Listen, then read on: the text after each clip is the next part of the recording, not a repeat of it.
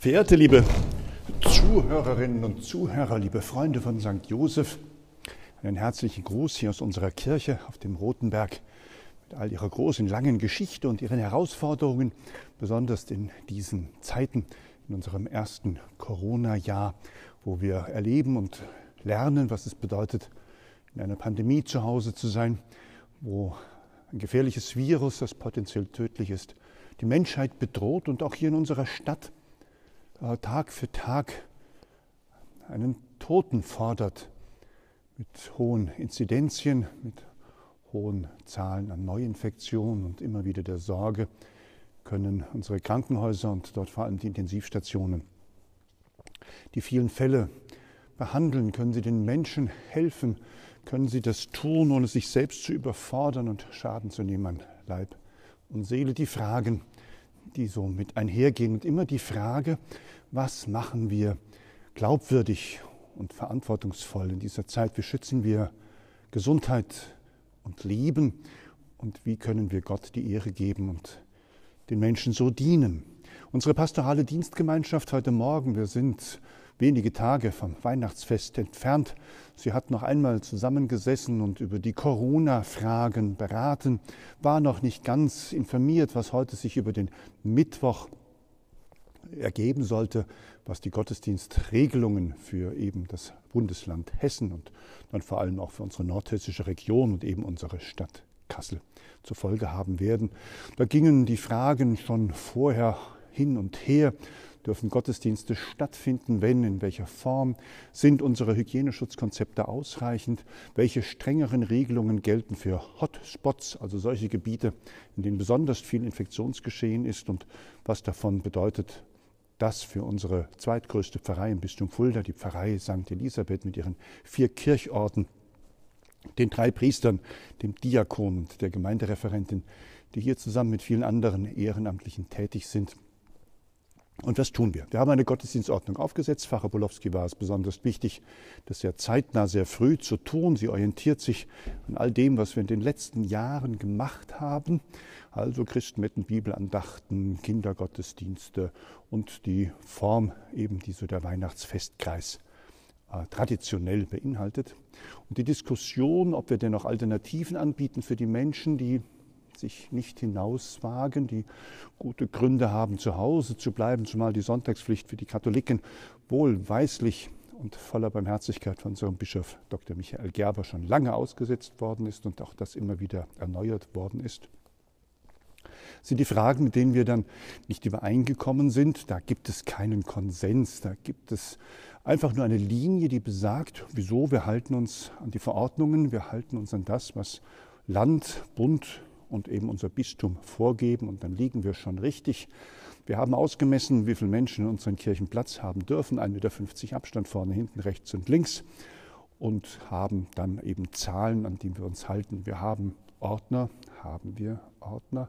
Welche Ordner sind denn an Weihnachten noch da oder ist der Kreis derer, die so sagt, nee, die Verantwortung trage ich nicht, noch mal kleiner geworden und wir müssen auch da noch mal gucken, ob wir überhaupt das Schutzkonzept einhalten können? Und wenn wir dann zusammenkommen, wie gefährlich sind Gottesdienste?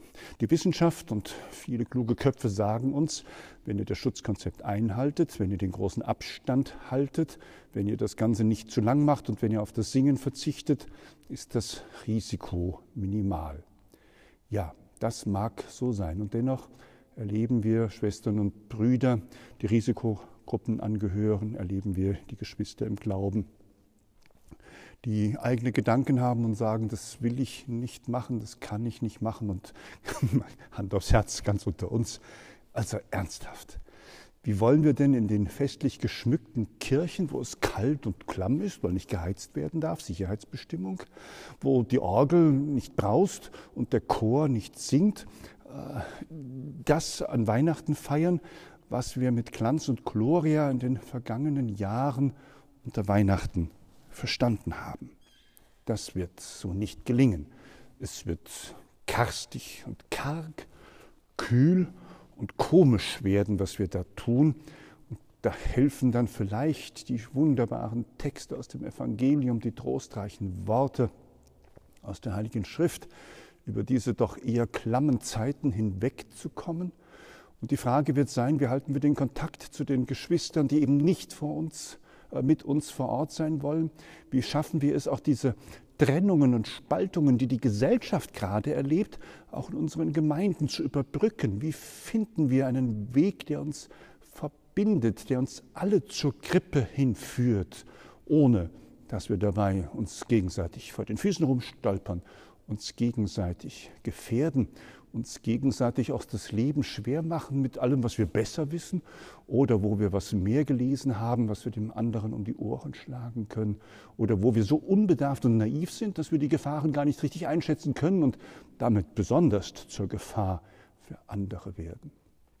In der Fahrchronik wird zu verzeichnen sein, dass morgen am Donnerstag nach dem, was wir gerade überblicken und wissen, der erste Covid-Tote in unserem Kirchort, an unserem Kirchort St. Josef und in der neuen Pfarrei St. Elisabeth äh, zu beerdigen sein wird.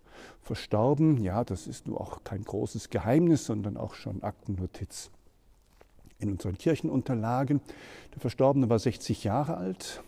Er hat sich infiziert im Freundeskreis wo jemand Corona-positiv getestet war, behördlicherseits in Quarantäne sein musste und sich nicht daran gehalten hat. Er hat Menschen infiziert, nachweislich, und darunter sind zwei verstorben, unter anderem auch der 60-Jährige hier aus unserer Nachbarschaft. 800 Meter entfernt war er zu Hause. Kinder, Enkel sind voller Betroffenheit und es ist schwer, dann tröstende Worte zu finden, wenn doch nun mal klar ist, wie es passiert ist. Wenn doch nun alle verstanden haben, dass der Leichtsinn eines Einzelnen in zwei Familien Schicksale heraufbeschworen hat und das Trauern bitter ist, die Pläne für die Zukunft groß machen und wir nur sagen können, ja, warum? Warum musste das sein? Es war auch im Oktober schon bekannt, wie gefährlich das Virus ist. Es war auch schon bekannt, wie Ansteckungswege funktionieren. Und es war allen klar, dass wir uns selber schützen müssen, um auch andere vor uns zu schützen. Liebe Zuhörerinnen und Zuhörer, wie wollen wir mit gutem Gewissen Weihnachten feiern? Wie wollen wir das auch ertragen, dass andere Menschen auch durch diese Form der leichtsinnigen Zusammenkünfte zu Schaden kommen können? Da ist zu hören, da ist zu lesen, dass Menschen sterben in einer Zahl, wie wir uns im Frühjahr erschrocken haben, als die Militärlastwagen die Särge in Bergamo in Italien abtransportiert haben, weil das, was an Toten in den Kliniken zu verzeichnen war, mit dem, was man geplant hatte und konnte und bislang auch in bewährter Weise in würdevollem Rahmen hat anbieten können, nicht mehr funktioniert hatte. Oder wie hat in diesen Tagen jemand geschrieben, meine Heimatstadt Gelhausen, ein Politiker, so viele Menschen wie dort leben, sind inzwischen an Corona verstorben. Es ist alles so, dass wir das wissen. Es ist alles so, dass wir das nachlesen können. Es ist alles so, dass wir das überprüfen können. Das sind nun keine Gerüchte und da ist kein Getratsche dahinter, sondern das sind einfach Statistiken und Fakten, die hochgescheite Menschen uns immer wieder auch bestätigen. Wobei, was ist das in diesen Zeiten für ein sonderbarer Geist, der aus welchen Motiven und Gründen auch immer solche Tatsachen leugnet, die alternativen Meinungen besonders betont, immer wieder auch in Abrede stellt, dass das, was da veröffentlicht und gesagt wird, der Wahrheit entspricht. Wie kann jemand denn das behaupten? Ich stehe am Grab, ich arbeite auf der Intensivstation. Ich habe Kunde und Kenntnis, ich kann es bezeugen. Das sind doch vertrauensvolle Menschen. Ja, ich will auch gestehen, liebe Freunde, dass mich das sehr umtreibt. Was machen wir denn hier? Ist es in diesem Jahr richtig und gut, eine Christmette zu feiern um Mitternacht? Ist es gut und richtig, am nächsten Tag sich zusammenzufinden zum Weihnachtsgottesdienst? Es ist gut und richtig, das an den Kirchorten hier im Kasseler Norden zu tun, hier oben auf dem Rotenberg in der Kirche neben dem Marienkrankenhaus. Und es ist gut, das draußen zu tun am Warteberg im Kirchlein St. Laurentius, etwas kleiner noch ist als hier unser großes Gotteshaus. Und die Menschen, von denen wir wissen, wer da ankommt, haben sich alle schon auf Listen eintragen lassen, zu sagen, Christ der Retter ist erschienen. Hört, es singt, und klingt. Und in dieser Menschlichkeit unseres großen Gottes, in seiner Herabkunft in diese Zeit und in diese Welt, in diesem unendlich kostbaren Geheimnis aller Hoffnung und Zukunft, dürfen wir Trost und Frieden empfangen. Darüber werden wir auch noch nachdenken müssen. Bis jetzt muss geplant werden. Ja, was geht mir alles durch den Kopf? Natürlich muss man so planen, dass nur alle mitmachen können, die da wollen. Also werden wir nicht nur hier die Christmette vor Ort feiern und garantiert in einer halben Stunde. Diese experimentierfreudige Testserie habe ich hinter mir. Es ist so kühl und kalt hier in dieser Kirche, dass das jeder sofort versteht, dass das nicht so lange dauert. Und das, was an liturgischen Einschränkungen oder vielleicht auch an liturgischen Sonderheiten dabei entsteht, das ist zu verschmerzen, solange wir Pandemie haben. Das muss, wenn das vorbei ist, auch unbedingt wieder festlich entfaltet werden. Das muss auch erklärt, gelernt und neu bedacht werden.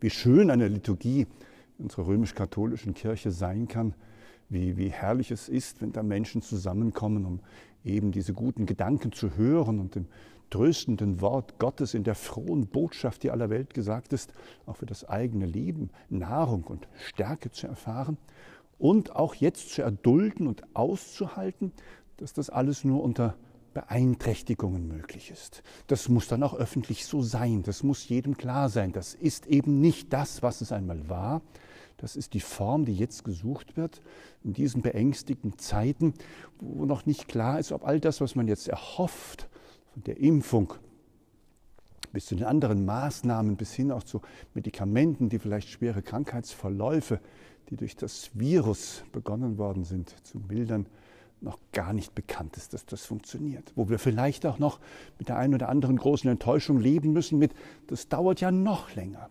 Das ist ja immer noch nicht der Durchbruch. Oder wo wir schon in Bälde erfahren, seht, das ist es, was die guten Menschen erfunden haben. Schaut, wie sie sich aufgeopfert und eingebracht haben. Erlebt, wie einer dem anderen so gut sein wollte, dass er ihn vor den Gefahren dieses bösartigen Todes hatte retten können. Das wissen wir noch nicht. Das wissen wir jetzt noch nicht, wo wir in wenigen Tagen Weihnachten feiern wollen. Auch hier. Also für diesen Gottesdienst, für diesen Präsenzgottesdienst unter all diesen Sicherheitsbestimmungen, die wir trainiert und erlernt haben und eingeführt haben, mag das gehen. 30 Menschen, mehr nicht. Die Kirche ist groß.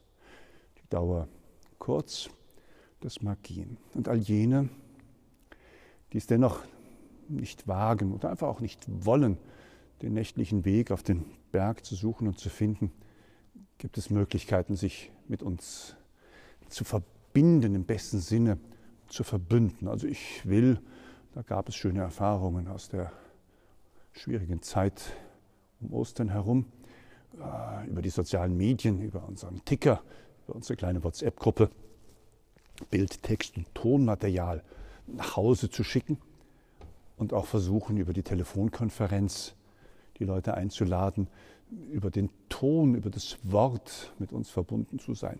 Das ist, glaube ich, technisch dann ganz unkompliziert. Telefonie funktioniert. Äh, diese aufwendigen Arbeiten mit, mit Übertragung äh, ganzer Videostreams, das schaffen wir nicht, das können wir auch nicht. Ich glaube, das ist auch gar nicht nötig, denn die, die das anbieten, können das alle besser. Und dann sollen die das auch machen. Und wer das dann so in diesem Format sehen will, der guckt sich das an. Bei uns mag es der Ton genügen. Der Kreis der Menschen, die hier in St. Josef zu Hause sind, die kennen hier jeden Winkel.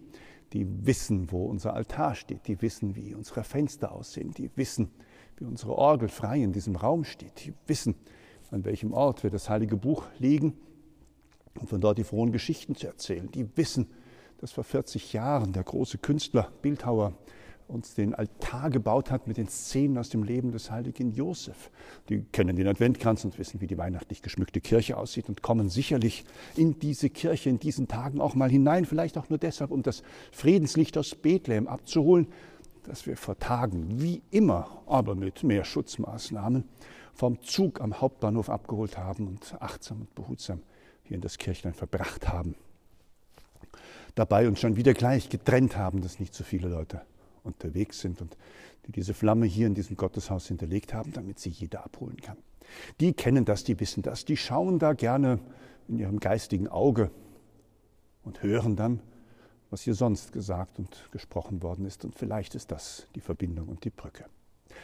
Liebe Freunde von St. Joseph, liebe Zuhörer, es muss noch weiter nachgedacht werden. Wir müssen viel Gutes miteinander besprechen.